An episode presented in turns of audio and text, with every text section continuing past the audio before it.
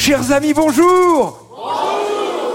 Comment s'appellent les habitants de Noyères-sur-Serein Ils s'appellent les Nucériens et les Nucériennes, car le nom de Noyères, qui s'écrit en fait noyer, euh, comme l'arbre au pluriel, se prononce Noyères et ce nom vient du latin sans doute, du latin nux, qui signifie la noix. La campagne était en effet autrefois euh, parsemée de nombreux noyers. C'est notre dernier jour à Noyères, Noyères-sur-Serein, village du sud-est du département de Lyon, près de Tonnerre. Le Serein, c'est la rivière qui passe ici affluent de Lyon, et qui ajoute évidemment du charme au site qui n'en manque pas déjà, puisque le bourg médiéval de Noyères est installé dans un méandre du Serein. Une cité qui compte 78 bâtiments classés ou inscrits aux monuments historiques. La plupart remontent au XVe siècle, maisons euh, souvent à colombage. Il y a 22 tours à Noyères et un ensemble cohérent et labellisé plus beau village de France. Dans le village flânerie, on admire les demeures de toute nature, des anciennes maisons de vignerons aux beaux hôtels particuliers. On peut profiter des commerces locaux, nombreux, parce que c'est un village qui vraiment vit toute l'année. Oui, parce qu'on imagine euh, l'un des plus beaux villages de France qui serait uniquement un village touristique. Ce n'est pas le cas ici. On peut visiter le musée des arts naïfs et populaires, assez exceptionnel dans une petite localité de 612 habitants. Dans ce musée, une centaine de tableaux de ce style, art naïf et populaire.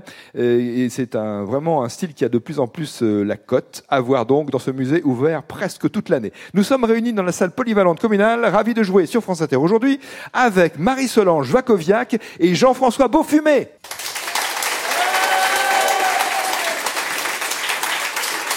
Marie-Solange, bonjour. Bonjour Nicolas. Vous êtes venu d'Auxerre. D'Auxerre, oui. Le chef-lieu de département. On était venu à Auxerre il y a quelques années, je me souviens, Oui, pour le, oui. le jeu. Vous y étiez? J'y étais. Vous aviez joué? Non, Vous n'aviez pas été sélectionné pas Auxerre, non. Bon. Marcheuse, Oui. randonneuse. Mais quand vous marchez, parfois, vous avez un but. Et ce but, c'est de ramasser euh, des branches. Oui, des bois, branches, des herbes susceptibles d'être euh, tressées. Car je fais de la vannerie sauvage. Donc il faut que ce soit du, du végétal Euh, ben, vo- souple. Souple, voilà. Donc euh, des jeunes pousses de châtaignier, des jeunes pousses de noisetier, essentiellement, ou alors de la clématite sauvage, car dans la région, on a beaucoup de clématite sauvage dans les haies. Ah oui. Et ça fait de très très beaux paniers. Et ça, ça, ça se tord bien, la Ah, clématite euh, oui, sauvage. oui, très bien. C'est Ouais. résistant quand même. C'est résistant, ça a des nœuds et ça, ça a tendance un petit peu à casser aux nœuds. Donc il faut faire attention quand on tresse, Mmh. mais ça a une jolie couleur jaune paille et ça fait de très beaux objets. Qu'en faites-vous de tous ces objets Oh, après je les donne, je les distribue. Ah oui, c'est des beaux cadeaux. voilà. Ouais, vous ne faites pas de vente sur les marchés. Oh non, non, non, non. J'en fais pas suffisamment. J'en fais, on en fait, enfin, je fais partie d'un club et euh, on en fait, j'en fais 5, 6 dans l'année, euh, Ouais, pas ouais. plus. hein. Travail minutieux. Marie-Solange avec Jean-François Beaufumé. Bonjour Jean-François. Bonjour Nicolas. Alors, vous habitez près de Beaune, dans le département voisin de Côte d'Or. Voilà, à Corjangou, exactement. Corjangou, qu'y a-t-il à voir à Corjangou? Il y a un château, il y a des choses? Non, Non. Il y a des semblants de mode féodal, mais bon, ça fait des bosses Oui sur le terrain, c'est tout. C'est ça. C'est calme, c'est tranquille, Ouais. c'est très bien. Et que faites-vous, vous, alors, puisque c'est calme et tranquille? Est-ce que vous passez les journées comme ça, à observer la nature, à regarder les modes féodales? Beaucoup, beaucoup. Alors je serais plutôt attiré par les arbres, par les bois, euh, voilà. Pas de vannerie néanmoins? Non, moi Non. ça sera plus, plus gros. Il faut que ça brûle après. Ah, c'est ça, dans ce but-là, en effet. Voilà. Marie-Solange et Jean-François, on joue ensemble. Première question bleue, une question de Geneviève Boussaguet de Carbone, en Haute-Garonne. Selon un adage célèbre, quelle est la mère de tous les vices? L'oisiveté. L'oisiveté est la mère de tous les vices, c'est ce qu'on dit.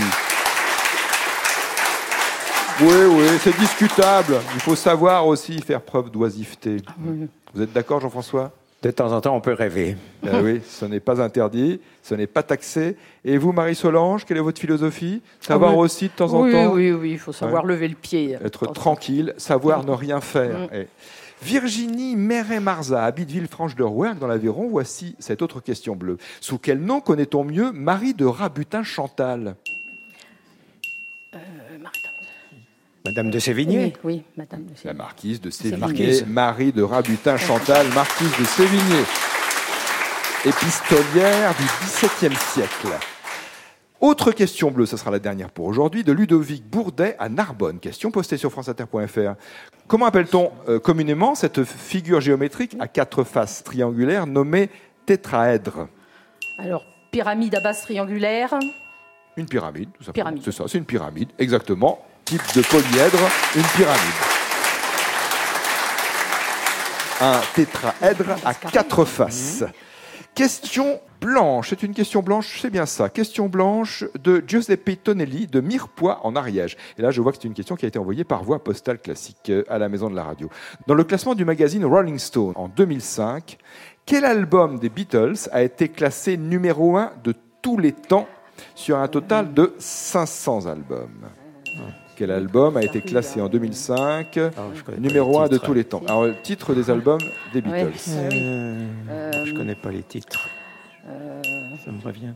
J'en vois un où ils traversent la rue, là, tous les quatre sur un passage. euh, Un passage euh, oui, un piéton. passage piéton. ouais. Vous pensez à Abbey Road, c'est ça Oui, à Abbey Road. Non, Ce n'est pas Abbey Road. c'est pas Abbey Road. Euh, Sgt. Peppers. Sgt. Peppers. Est-ce que vous Ah. connaissez son nom complet? Ah, pff, non, c'est déjà bien que j'ai trouvé ça. Non, c'est- ah ben je, je ne dis pas le contraire, Bravo, absolument, bravo. vous avez parfaitement raison, Marie-Solange. Alors le titre complet, c'est Sgt. Pepper's Lonely Hearts Club Band, un album de 1967. Bonne réponse. C'est Blue Blanc, là. Autre question blanche, de Michel Cochelin de Prunel-Gillon en Eure-et-Loire. Il faut donner trois expressions employant le mot poudre, des expressions avec le terme poudre. La poudre aux yeux. Alors l'expression complète, Oui. Jeter, Jeter euh, de la poudre aux yeux. jeter de la poudre aux yeux. Euh, prendre la poudre d'escampette Prendre la poudre, Poudre d'escampette, d'accord. et euh, Une troisième, mettre le feu aux poudres. mettre le feu aux poudres. Exact, excellent. Ne pas avoir inventé la poudre Ah aussi, oui, ça oui. existe. Mettre euh, le feu aux poudres, euh, se répandre comme une traînée de poudre. oui, C'est de la poudre ouais. de perlimpinpin. Des expressions avec oui. le mot poudre, par exemple. Maintenant, la question rouge de Daniel Fressinet de Berlin. Il nous écoute en Allemagne. Quel célèbre mythomane du XVIIIe siècle, allemand, militaire, devenu personnage de fiction, a donné son nom à un syndrome médical? Ah, C'est un nom bien allemand? Ah oui. Ah oui. On peut pas faire plus allemand, en fait. on peut pas faire plus allemand. Quel Alors, célèbre mythomane allemand, pas Schmitt, non, du 18e, devenu Oui, personnage de euh, fiction, qui a donné son oui, nom à un euh, syndrome Oui, médical. ça me dit quelque chose, mais. euh, Il y a plusieurs syllabes? Oui, oui, oui, oui, oui, il y a plusieurs Ouais. syllabes. Ah, vous essayez de me, Euh, me torturer là, pour avoir des, des informations, tirer les verres du nez, ce serait Non. plus exact comme expression. Non, je, je, je le connais. Je vous repose tout de suite cette question.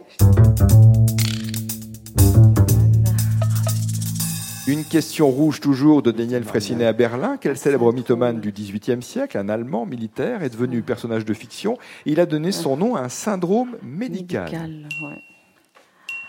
Euh, Munchausen Ah, le syndrome de Munchausen, c'est ça, c'est lui, le baron de Munchausen. C'est une pathologie, le besoin de simuler une maladie ou un traumatisme pour attirer l'attention ou la compassion, syndrome de Munchausen. Bonne réponse à toutes les questions et directement peut-être le...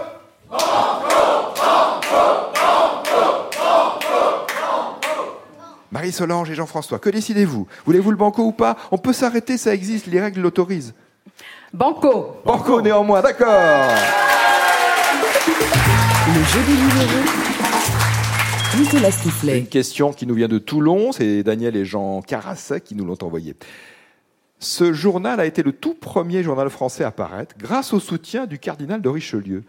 Il a été créé par Théophras Renaudot en 1631 et il a cessé sa parution seulement en 1915. Je dis seulement parce que c'est quand même une belle histoire, une longue histoire. Comment s'appelait cette publication? Une seule réponse. Tout premier journal français créé par Théophras Renaudot. Non, ça c'est révolutionnaire. Moi je penserais soit le moniteur, soit la gazette. J'hésite entre ces deux mots-là. Moniteur peut-être. Non, c'est vois pas d'autre chose c'est- Non, euh, c'est pas ça qui me. qui- La gazette. c'est Alors, pas mal, auquel je oui. Théophras Renaudot. euh, Oui. Oui. Peut-être, oui. Peut-être la Gazette. Essaye ça Bon, plutôt- oui. plutôt que le moniteur. Oui, oui, plutôt. plutôt. Vous hésitiez entre deux. hein. On Ouais. hésite entre deux. entendu, on va ouais. choisir Ouais. la gazette. Et vous hésitiez avec le moniteur Moniteur. Le moniteur, oui. C'est la Gazette La Gazette de Théophraste Renaudot, considérée comme le tout premier journal français à paraître à partir de 1631. Renaudot qui était par ailleurs médecin de Louis XIII. Bravo pour ce banco. Voulez-vous poursuivre avec le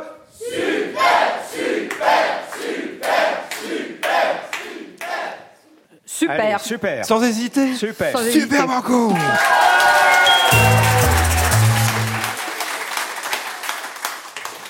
Question à 1000 euros de Simon Berthelin à Pemery de Quintin dans le département des Côtes d'Armor en Bretagne. Ce roman, publié en 1880, a été le dernier de l'écrivain russe Fyodor Dostoïevski. Quel est le titre de ce roman?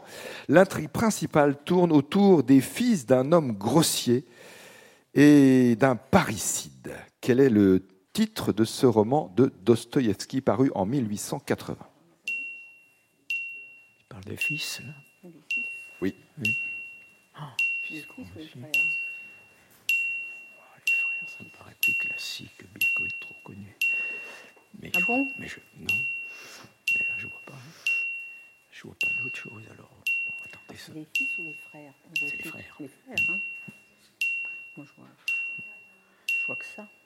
Il y a le mot fils dans le titre? Les fils. Non, ça doit être... Non. Non, Non, non. J'ai rien dit, non. Non. non. non. Rien d'autre. Le dernier, le dernier titre de Dostoïevski. Dernier, ouais. Bon, on va dire... euh, on dit ça Il y a l'idiot aussi. Ouais, mais... C'est parce Gros- qu'il y a le grossier. fils, il y a les fils, donc... euh, Ouais. c'est une histoire dans une famille, oui. Oui. oui. Une sorte dans une famille. Bon, on va dire les... On y va Allez, vas-y. Les frères Karamazov. Les frères Karamazov C'est la bonne réponse à cette question super banco 1880, le tout dernier Dostoïevski. Joli parcours pour Marie-Solange Jacobian et Jean-François Beaufumé qui gagnent 1000 euros.